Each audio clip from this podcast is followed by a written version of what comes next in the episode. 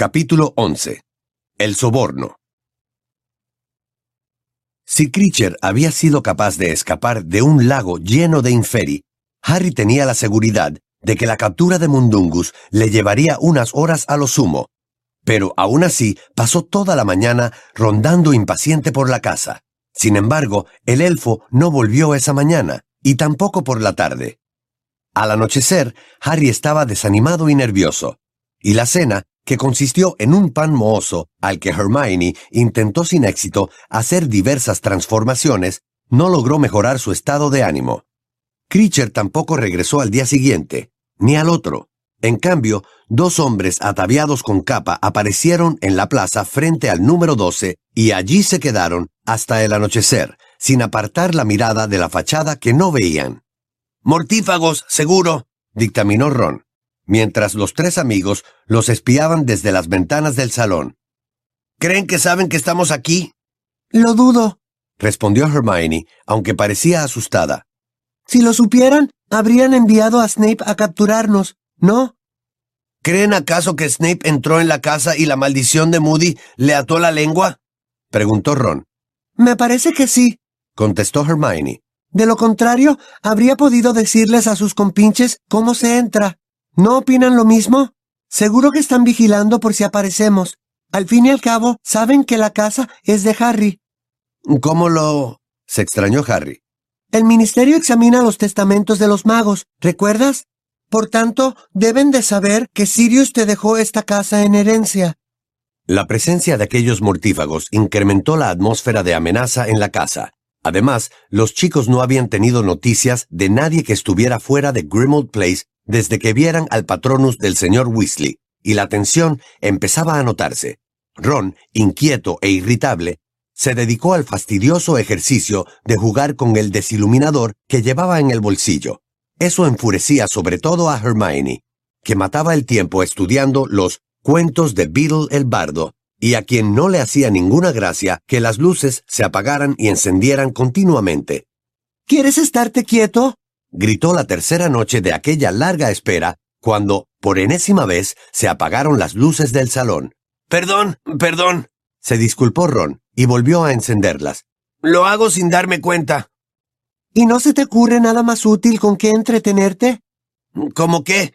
¿Acaso leer cuentos infantiles? Dumbledore me legó este libro, Ron. Y a mí me legó el desiluminador. Le habría gustado que lo utilizara. Harry, harto de sus constantes discusiones, Salió de la habitación sin que ninguno de los dos se diera cuenta. Se dirigió a la escalera con intención de bajar a la cocina, a donde acudía de vez en cuando porque estaba convencido de que sería allí donde Creature se aparecería. Pero cuando llegó hacia la mitad de la escalera que daba al vestíbulo, oyó un golpecito en la puerta de la calle, y a continuación unos ruidos metálicos y el rechinar de la cadenilla. Con los nervios de punta, sacó su varita mágica, se escondió entre las sombras, al lado de las cabezas de los elfos decapitados, y esperó. Por fin se abrió la puerta, y, por la rendija, distinguió la plaza iluminada. Entonces una persona provista de capa entró despacio y cerró la puerta. El intruso avanzó un paso, y la voz de Moody preguntó ¿Severus Snape? De inmediato la figura de polvo se alzó desde el fondo del vestíbulo y se abalanzó sobre él, levantando una mano cadavérica. No fui yo quien te mató, Albus, dijo una voz serena. El embrujo se rompió, y, de nuevo, la figura de polvo se descompuso, lo que hizo imposible distinguir al recién llegado a través de la densa nube gris que se formó. Harry apuntó con su varita al centro de la nube y gritó No se mueva pero no tuvo en cuenta la reacción del retrato de la señora Black, pues al oír la orden, las cortinas que lo ocultaban se abrieron de golpe y la bruja se puso a chillar. ¡Sangre sucia! ¡Y escoria que deshonran mi casa! Ron y Hermione llegaron a todo correr hasta donde estaba Harry y también apuntaron con las varitas al desconocido, que permanecía plantado en la entrada con los brazos en alto. No disparen, soy yo, Remus. ¡Ay, menos mal! dijo Hermione con un hilo de voz al tiempo que desviaba la varita hacia la señora Black. Con un estallido, las cortinas volvieron a cerrarse y se produjo un silencio. Ron también bajó su varita. pero Harry no. Ponte donde podamos verte, ordenó. Lupin se acercó a la lámpara, todavía con las manos en alto. Soy Remus John Lupin, hombre lobo, apodado Lunático, uno de los cuatro creadores del mapa del merodeador, casado con Ninfadora, también conocida como Tonks, y yo te enseñé a hacer un patronus que adopta la forma de ciervo. Uf, bueno, masculló Harry, y bajó la varita. Pero tenía que comprobarlo, ¿no? Como tu ex profesor de defensa contra las artes oscuras, estoy de acuerdo en que tenías que hacerlo. En cambio ustedes, Ron y Hermione, no deberían haber bajado la guardia tan deprisa. Los chicos descendieron hasta el vestíbulo. Lupin, envuelto en una gruesa capa de viaje negra, parecía agotado, pero contento de verlos. Así pues, ¿no hay señales de Severus? preguntó. No, ninguna, contestó Harry. ¿Qué ha sucedido? ¿Están todos bien? Sí, sí, asintió Lupin. Pero nos vigilan. Ahí fuera, en la plaza, hay un par de mortífagos. Ya lo sabemos. He tenido que aparecerme justo en el escalón de la puerta para que no me vieran. No deben de saber que están aquí, ya que si lo supieran, habrían venido más compinches. Mantienen vigilados todos los lugares que guardan alguna relación contigo, Harry. Vamos abajo. Tengo muchas cosas que contarles y quiero saber qué ocurrió cuando se fueron de la madriguera. Bajaron pues a la cocina, y Hermione apuntó la varita hacia la chimenea. El fuego prendió al instante, y su luz suavizó la austeridad de las paredes de piedra y se reflejó en la larga mesa de madera. Lupin sacó varias cervezas de mantequilla de su capa y todos se sentaron. Habría llegado hace tres días, pero tuve que deshacerme del mortífago que me seguía a la pista, explicó Lupin. Bueno, díganme, ¿vinieron directamente aquí después de la boda? No, respondió Harry. Primero nos tropezamos con un par de mortífagos en una cafetería de Tottenham Court Road. A Lupin se le derramó casi toda la cerveza que estaba bebiendo. ¿Qué dijiste? Le contaron lo que había ocurrido y Lupin se quedó perplejo. Pero, ¿cómo los encontraron tan deprisa? Es imposible seguirle el rastro a alguien que se traslada mediante aparición a menos que te agarres a él en el preciso instante en que se desaparece. Pues no es muy probable que estuvieran paseando por Tottenham Court Road por casualidad, ¿verdad? observó Harry. Hemos pensado que quizá Harry todavía lleve activado el detector, comentó Hermione. Eso es imposible, dijo Lupin. Ron sonrió con suficiencia y Harry sintió un profundo alivio. Dejando aparte otras cosas, si Harry aún llevara el detector, ellos habrían sabido, a ciencia cierta, que estaba aquí, pero no entiendo cómo consiguieron seguirlos hasta Tottenham Court Road. Eso sí es preocupante, muy preocupante. Lupin se mostró desolado, pero Harry opinaba que esa cuestión podía esperar, de modo que preguntó. Dinos, ¿qué pasó cuando nos fuimos? No hemos sabido nada desde que el padre de Ron nos dijo que su familia estaba a salvo. Bueno, Kingsley nos salvó explicó Lupin. Gracias a su aviso, la mayoría de los invitados de la boda pudieron desaparecerse antes de que llegaran ellos. ¿Eran mortífagos o gente del ministerio? preguntó Hermione. Un poco de todo, pero a efectos prácticos, ahora son la misma cosa. Eran aproximadamente una docena, aunque no sabían que estabas allí, Harry. Arthur oyó el rumor de que habían torturado a Scrimger antes de matarlo para que les revelara tu paradero. Si eso es cierto, el ministro no te delató. Harry miró a sus amigos y vio en sus rostros la mezcla de conmoción y gratitud que él mismo sintió. Scrimger nunca le había caído bien, pero si ese rumor era verdad, en el último momento el ministro había intentado protegerlo. Los mortífagos registraron la madriguera de arriba abajo, prosiguió Lupin. Encontraron al ghoul, pero no se atrevieron a acercársele mucho, y luego interrogaron a los que quedábamos durante horas. Trataban de obtener información sobre ti, Harry, pero naturalmente solo los miembros de la orden sabíamos que habías estado en la casa. Al mismo tiempo que arruinaban la boda, otros mortífagos allanaban todas las casas del país relacionadas con la orden. No hubo víctimas mortales, se apresuró a precisar anticipándose a la pregunta. pero emplearon métodos muy crueles. Quemaron la casa de Dedalus Deagle, aunque, como ya saben, él no estaba allí, y utilizaron la maldición Cruciatus contra la familia de Tonks. Querían saber a dónde había sido después de visitarlos. No obstante, están todos bien, muy impresionados, desde luego, pero, por lo demás, bien. ¿Y los mortífagos lograron superar todos los encantamientos protectores? Preguntó Harry al recordar lo bien que habían funcionado la noche que se estrelló en el jardín de los padres de Tonks. Considera, Harry, que ahora cuentan con toda la potencia del ministerio, aclaró Lupin, y tienen permiso para realizar hechizos brutales sin temor a que los identifiquen ni los detengan. Así que lograron traspasar los hechizos defensivos que habíamos puesto para protegernos de ellos. Y una vez dentro, no ocultaron a qué habían ido. ¿Y al menos se han molestado en ofrecer una excusa por torturar a quien quiera que se haya acercado alguna vez a Harry? Preguntó Hermione, indignada. Bueno, repuso Lupin. Vaciló un momento y sacó un ejemplar de El Profeta que llevaba doblado. Miren esto. Y empujó el periódico sobre la mesa hacia Harry. Tarde o temprano te ibas a enterar. Ese es su pretexto para perseguirte. Harry alisó el periódico, cuya primera plana incluía una gran fotografía de su cara, y leyó el titular. Se busca para interrogarlo sobre la muerte de Albus Dumbledore. Ron y Hermione prorrumpieron en exclamaciones, ofendidos, pero Harry no dijo nada y apartó el periódico. No quería seguir leyendo, porque ya se imaginaba lo que diría. Solo los que habían estado presentes en lo alto de la torre cuando murió Dumbledore sabían quién lo había matado, y como Rita Skeeter ya le había explicado al mundo mágico, a Harry lo habían visto huir de allí momentos después de que el director de Hogwarts se precipitara al vacío.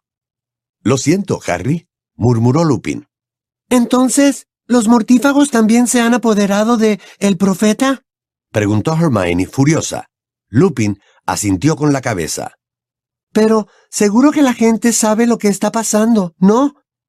El golpe ha sido discreto y prácticamente silencioso, repuso Lupin.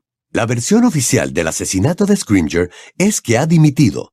Lo ha sustituido Pius Thickness, que está bajo la maldición Imperius. ¿Y por qué Voldemort no se ha proclamado ministro de magia? preguntó Ron. Lupin se echó a reír antes de contestar.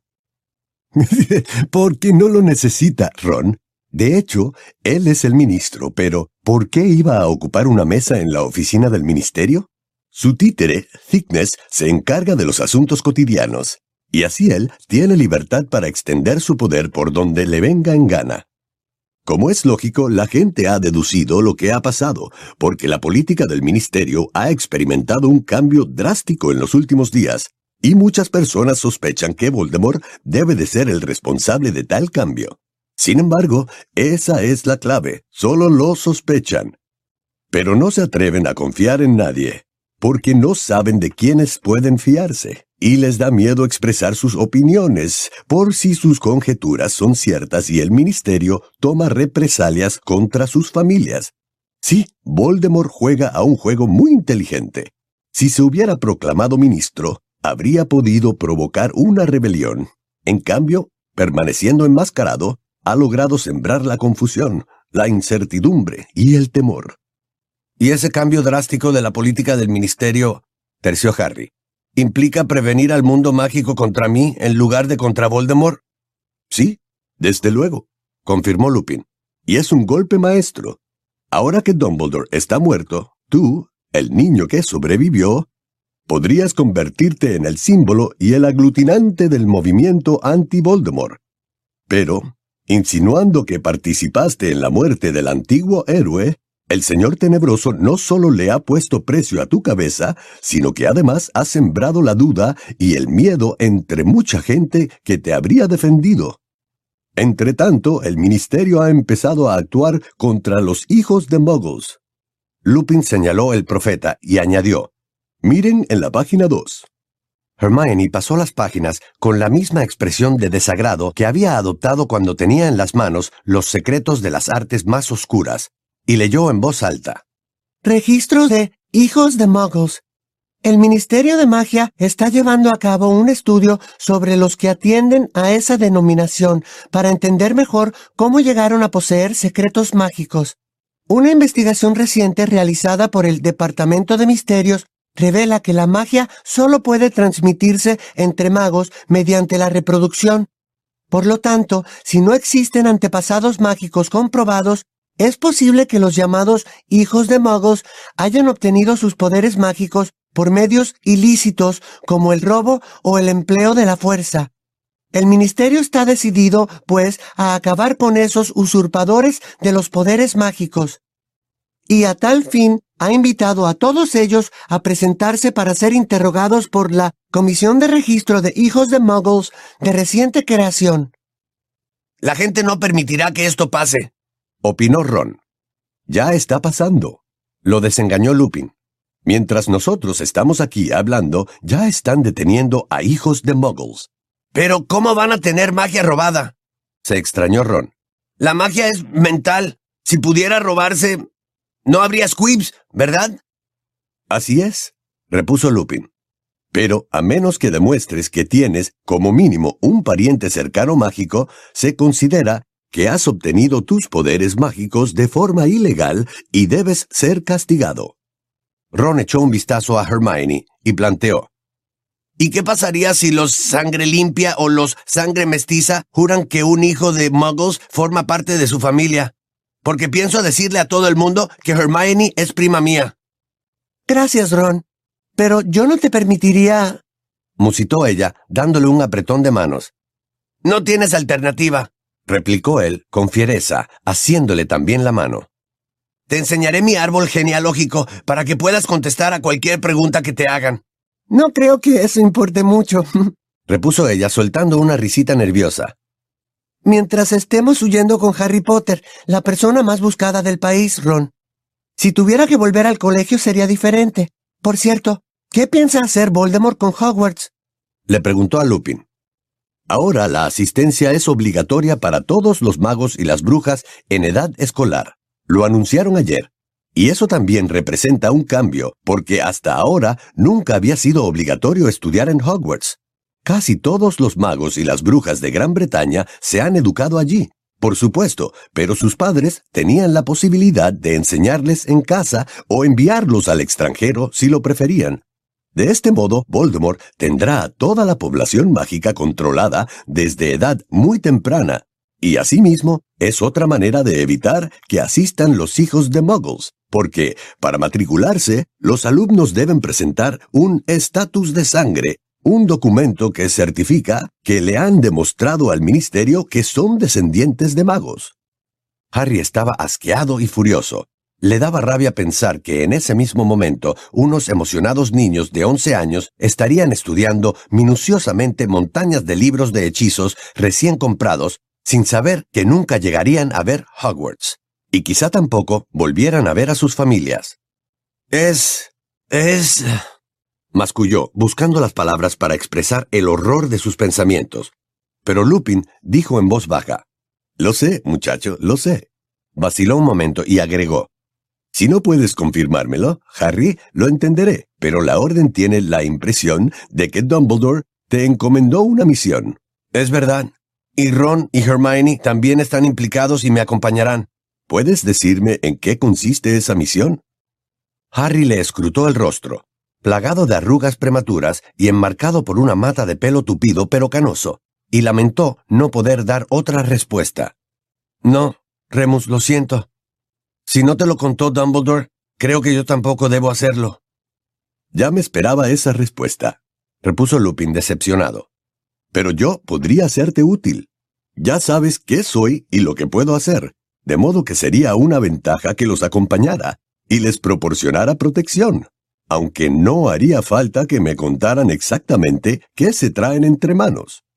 Harry titubeó.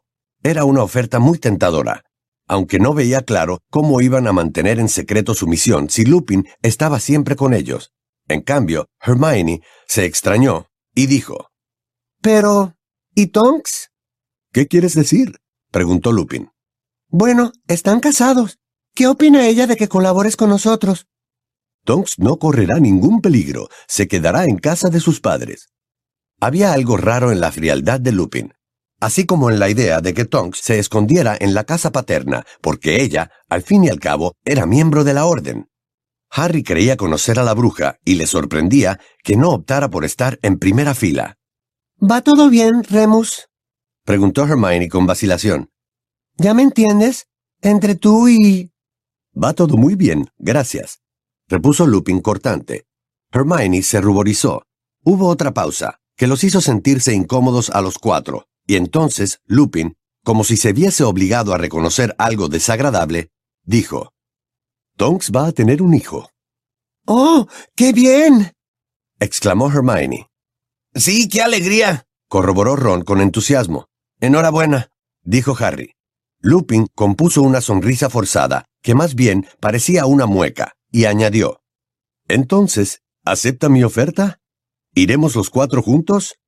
Estoy seguro de que Dumbledore lo habría aprobado. A fin de cuentas, me nombró su profesor de defensa contra las artes oscuras, y quiero advertirles que creo que nos enfrentamos a una magia con la que muchos de nosotros jamás nos hemos topado ni llegado a imaginar. Los tres amigos cruzaron miradas. A ver si lo he entendido bien. Recapituló Harry. ¿Quieres dejar a Tonks con sus padres y venir con nosotros? Allí no corre ningún peligro. Sus padres cuidarán de ella, afirmó Lupin con una determinación rayana en la indiferencia. Estoy seguro de que a James le habría gustado que me quedara contigo, Harry. Pues yo no, replicó el muchacho. Yo estoy seguro de que a mi padre le habría gustado saber por qué no te quedas con tu hijo. Lupin palideció, y la temperatura de la cocina pareció descender unos diez grados, Ron se dedicó a observar la estancia como si tratara de memorizar todos los detalles, mientras que Hermione miraba alternativamente a Harry y a Remus. Veo que no lo entiendes, dijo Lupin por fin. Pues explícamelo. Lupin tragó saliva y alegó.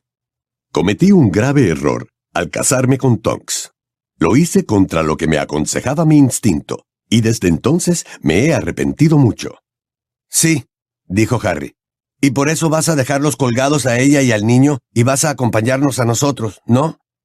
Lupin se levantó de un brinco, derribando la silla en que estaba sentado, y miró a los tres jóvenes con tanta fiereza que Harry vio por primera vez la sombra del lobo que se ocultaba tras aquel rostro humano.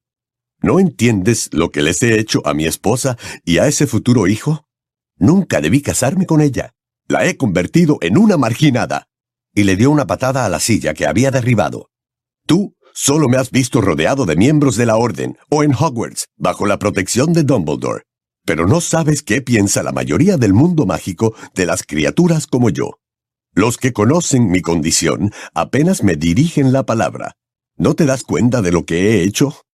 Hasta la familia de Tonks está molesta por nuestra boda. ¿A qué padres les gustaría que su única hija se casara con un hombre lobo? Y el niño... el niño... Lupin se mesó unos mechones de cabello con ambas manos. Estaba trastornado. Los de mi especie no suelen reproducirse. Ese niño será como yo. Estoy seguro. ¿Cómo puedo perdonarme si me arriesgué a transmitirle mi condición a un niño inocente, a sabiendas de lo que hacía? Y si por obra de algún milagro, el niño no es como yo, estará muchísimo mejor sin un padre del que se avergonzará toda la vida. Remus, susurró Hermione con lágrimas en los ojos. No digas eso. ¿Cómo iba a avergonzarse tu hijo de ti? No creas, Hermione, intervino Harry. Yo me avergonzaría. No sabía de dónde le salía la ira, pero lo había obligado a levantarse también. Lupin recibió sus palabras como un bofetón. Si el nuevo régimen piensa que los hijos de Muggles son inferiores, continuó Harry, ¿qué le harán a un semi-hombre lobo, cuyo padre pertenece a la orden? Mi padre murió intentando protegernos a mi madre y a mí, de modo que, ¿tú crees que él aprobaría que abandonaras a tu propio hijo para emprender una aventura con nosotros? ¿Cómo? ¿Cómo te atreves? replicó Lupin. Esto no lo hago movido por ansias de... de peligro ni de gloria personal. ¿Cómo te atreves a insinuar que... Me parece que lo que quieres es demostrar tu valor, repuso Harry. Y opino que te encanta la idea de pasar a ocupar el puesto de Sirius. Calla, Harry, suplicó Hermione. Pero él siguió mirando con desprecio el pálido rostro de Lupin. Nunca lo habría dicho de ti, le soltó. El hombre que me enseñó a combatir a los dementores, convertido en un cobarde. Lupin sacudió su varita tan deprisa que Harry apenas tuvo tiempo de sacar la suya. Se oyó un fuerte estallido y el chico, como si hubiera recibido un puñetazo, salió despedido hacia atrás y chocó contra la pared de la cocina. Mientras resbalaba hasta el suelo, vio los faldones de la capa de Lupin desaparecer por la puerta. Remus. Vuelve, Remus. gritó Hermione, pero Lupin no contestó. Un instante después, oyeron cerrarse la puerta de la calle. Harry. gimoteó. ¿Cómo has podido? Ha sido fácil. Se levantó y notó que estaba saliéndole un chichón en la cabeza donde se había golpeado contra la pared. Todavía temblaba de rabia. No me mires así, le espetó. No te metas con ella, gruñó Ron. No, no. Cállense. No debemos pelearnos, exigió Hermione, interponiéndose entre ambos. No debiste hablarle así a Lupin, reprochó Ron a Harry. Él se lo ha buscado. Por la mente le pasaban imágenes rápidas e inconexas. Sirius cayendo a través del velo. Dumbledore herido de muerte, suspendido en el aire. Un destello de luz verde y la voz de su madre suplicando piedad. Los padres, sentenció, no deben abandonar a sus hijos a menos a menos que no tengan más remedio. Harry, musitó Hermione, y le tendió una mano para consolarlo. Pero él la rechazó y, apartándose, se quedó mirando el fuego que ella había hecho aparecer en la chimenea. Una vez había hablado con Lupin por aquella chimenea. En esa ocasión se sentía muy confuso respecto a su padre, y las tranquilizadoras palabras de Lupin lo habían consolado. Pero en este momento, el pálido y torturado rostro de Lupin parecía flotar ante él, y experimentó una repulsiva oleada de remordimiento. Ni Ron ni Hermione dijeron nada, pero él estaba seguro de que se miraban a sus espaldas, comunicándose en silencio. Se dio la vuelta y los sorprendió apartándose precipitadamente uno de otro. Ya sé que no debí llamarlo cobarde. No, no debiste hacerlo, refunfuñó Ron. Pero se comporta como tal. Aunque así fuera... intervino Hermione. Ya lo sé. Pero si eso hace que vuelva junto a Tonks, habrá valido la pena, ¿no? Harry no pudo evitar el tono de súplica en su voz. Hermione lo miró con indulgencia y Ron vacilante. Harry se miró los pies. Pensaba en su padre. ¿Habría defendido James la postura de su hijo o se habría enfadado por cómo había tratado a su amigo? La cocina estaba en silencio pero casi se oía el zumbido de la reciente conmoción y el de los reproches no expresados de Ron y Hermione. El profeta que Lupin les había llevado seguía encima de la mesa y la cara de Harry contemplaba el techo desde la primera plana. El chico se aproximó a la mesa y se sentó. Levantó el periódico, lo abrió al azar y fingió leer, pero no lograba concentrarse porque solo pensaba en su encontronazo con Lupin. Sin duda, sus dos amigos, tapados por el periódico, habían retomado sus silenciosas comunicaciones. Pasó una página, haciendo mucho ruido, y entonces descubrió el nombre de Dumbledore. Tardó unos instantes en comprender el significado de la fotografía, en la que aparecía un retrato de familia. El pie de foto rezaba, la familia Dumbledore. De izquierda a derecha, Albus, Percival, con la recién nacida Ariana en brazos, Kendra y Aberforth. Intrigado, examinó la imagen con detenimiento. Percival, el padre de Dumbledore, era un hombre atractivo y sus ojos parecían brillar incluso en aquella fotografía vieja y deslucida. La pequeña Ariana era un indefinido bulto no más largo que una barra de pan. Kendra, la madre, de cabello negro azabache recogido en un moño alto, tenía un rostro esculpido con cincel y, pese a su vestido de seda de cuello alto, a Harry le recordó a los indios americanos, ojos oscuros, pómulos prominentes y nariz recta. Albus y Aberforth lucían sendas chaquetas con cuello de encaje e idénticas melenas cortas. Albus se veía unos años mayor que su hermano, pero, por lo demás, los dos niños se parecían bastante, porque la fotografía se había tomado antes de que a Albus le rompieran la nariz y usara gafas. Ofrecían el aspecto de una familia feliz y normal, que sonreía con serenidad en el periódico. La pequeña Ariana tenía un brazo fuera del chal que la envolvía, y de vez en cuando lo agitaba. Harry leyó el titular del artículo ilustrado con esa fotografía. Extracto de la biografía de Albus Dumbledore. De próxima aparición, Rita Skeeter. Harry se dijo que aquel texto no le empeoraría mucho más su estado de ánimo, así que inició la lectura. La orgullosa y altanera Kendra Dumbledore no soportó seguir viviendo en Mold on the Wall después del arresto y el confinamiento en Azkaban de su esposo Percival. Por eso decidió llevarse a su familia de allí y trasladarse a Valle de Godric, el pueblo que más tarde se haría famoso por ser el escenario donde Harry Potter se libró, de forma muy extraña, de quien ustedes saben. En Valle de Godric, igual que en Mold on the Wall, residían muchas familias de magos. Pero como Kendra no conocía a nadie allí, no sería objeto de la curiosidad que despertaba el delito de su esposo, como le había ocurrido en su anterior lugar de residencia. Sin embargo, rechazó repetidamente las muestras de simpatía de sus nuevos vecinos magos, y de ese modo pronto se aseguró de que dejarían en paz a su familia.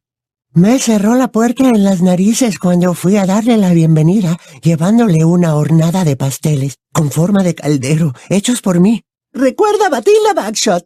El primer año que vivieron ahí, solo vi a los dos chicos y no habría sabido que también existía una niña si, en una ocasión, el invierno después de su llegada, no hubiera estado yo recogiendo plangentinas a la luz de la luna y la hubiera visto salir con Ariana al jardín trasero. Kendra le hizo dar a la niña una vuelta al jardín, sujetándola con fuerza por el brazo, y luego se la llevó dentro. No supe qué pensar. Al parecer, Kendra creyó que el traslado a Valle de Godric era una oportunidad perfecta para esconder a Ariana de una vez por todas, algo que probablemente llevaba años planeando. Era el momento más oportuno. La niña solo tenía siete años cuando se la perdió de vista, y, según la mayoría de los expertos, a esa edad es cuando se habría revelado su magia, si la hubiera tenido. Nadie que todavía viva recuerda que Ariana mostrara jamás la más leve señal de poseer aptitudes mágicas.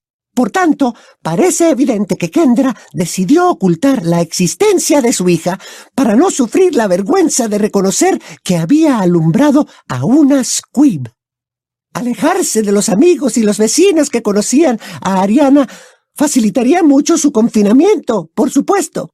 Y podía confiar en que las pocas personas que a partir de entonces conocieran la existencia de la niña guardarían el secreto, incluidos sus dos hermanos. Ellos desviaban las preguntas inoportunas con la respuesta que les había enseñado su madre. Mi hermana está demasiado débil para ir al colegio. La próxima semana, Albus Dumbledore en Hogwarts. Los premios y las falsedades. Harry se había equivocado. El extracto de la obra de Rita Skeeter que acababa de leer le hizo sentirse peor. Volvió a mirar la fotografía de la familia, aparentemente feliz. ¿Era verdad lo que había leído? ¿Cómo lo averiguaría? Quería ir a Valle de Godric, aunque Batilda no estuviera en condiciones de explicarle nada, y quería visitar el lugar donde Dumbledore y él habían perdido a sus seres queridos. Cuando estaba a punto de bajar el periódico para pedirles su opinión a Ron y Hermione, un crack ensordecedor resonó en la cocina. Por primera vez en tres días, Harry se había olvidado por completo de Creature. Al principio, pensó que Lupin había vuelto a irrumpir en la habitación, pero no entendía qué era la maraña de agitadas extremidades que había aparecido de la nada justo al lado de su silla. Se puso rápidamente en pie al mismo tiempo que Creature se desenredaba y, haciendo una reverencia a Harry, anunciaba con su ronca voz. Creature ha vuelto con el ladrón Mundungus Fletcher, mi amo.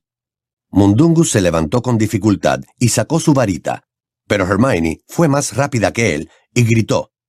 ¡Expeliarmus! La varita mágica de Mundungus saltó por los aires y ella la atrapó. Mundungus, despavorido, echó a correr hacia la escalera. Sin embargo, Ron le hizo un placaje y lo derribó sobre el suelo de piedra con un amortiguado crujido. ¿Pero qué pasa aquí? bramó, retorciéndose para soltarse de los brazos de Ron. ¿Qué he hecho? ¿Por qué enviaron a un maldito elfo doméstico a buscarme? ¿A qué juegan? ¿Qué he hecho? Suéltame. Suéltame o... No estás en posición de amenazarnos, dijo Harry. Apartó el periódico, cruzó la cocina en pocas zancadas y se arrodilló al lado de Mundungus, que dejó de forcejear y lo miró aterrado. Ron se levantó jadeando y observó cómo Harry apuntaba su varita a la nariz de Mundungus. Este apestaba a sudor y humo de tabaco, tenía el pelo enmarañado y la túnica manchada. Creature pide disculpas por el retraso en traer al ladrón, mi amo. Fletcher sabe cómo evitar que lo capturen. Tiene muchos escondrijos y muchos cómplices. Sin embargo, al fin Creature consiguió acorralar al ladrón. Lo has hecho muy bien, lo felicitó Harry, y el elfo hizo una reverencia. Bien, tenemos varias preguntas que hacerte, le dijo a Mundungus, que se apresuró a farfullar. Me entró pánico, ¿comprenden? Yo no quería ir.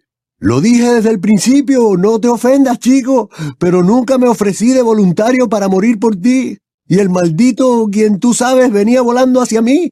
Cualquiera se habría alargado. Ya advertí que no quería hacerlo. Para que te enteres, nadie más se desapareció, le informó Hermione. Bueno, pues son una pandilla de malditos héroes, ¿de acuerdo? Pero yo nunca dije que estuviera dispuesto a dar la vida por... No nos interesa saber por qué dejaste plantado a Ojo Loco, lo interrumpió Harry, y le acercó un poco más la varita a los ojos, con bolsas e inyectados en sangre. Ya sabíamos que eras un canalla, y que no se podía confiar en ti.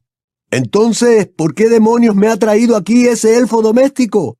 ¿Es otra vez por lo de los cálices eso? No me queda ni uno. Si los tuviera, se los daría.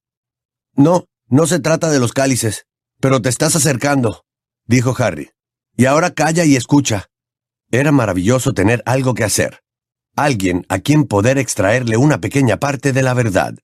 La varita de Harry estaba tan cerca de la nariz de Mundungus que éste se había puesto visco intentando no perderla de vista. Cuando te llevaste de esta casa todos los objetos de valor, empezó Harry, pero Mundungus volvió a interrumpirlo. Sirius nunca le dio ningún valor a la chatarra que... Hubo un correteo, un destello de cobre, un resonante golpazo y un chillido de dolor. Creature se había abalanzado sobre Mundungus para golpearle la cabeza con una sartén. ¡Quítenmelo de encima! ¡Quítenmelo! Este bicho tendría que estar encerrado. Vociferó Mundungus, cubriéndose la cabeza con ambos brazos al ver que el elfo volvía a levantar la enorme sartén. Creature, no lo hagas, ordenó Harry. Los delgados brazos de Creature temblaban bajo el peso de la sartén que sostenía en alto. Una vez más, amo Harry por si acaso. Ron se echó a reír.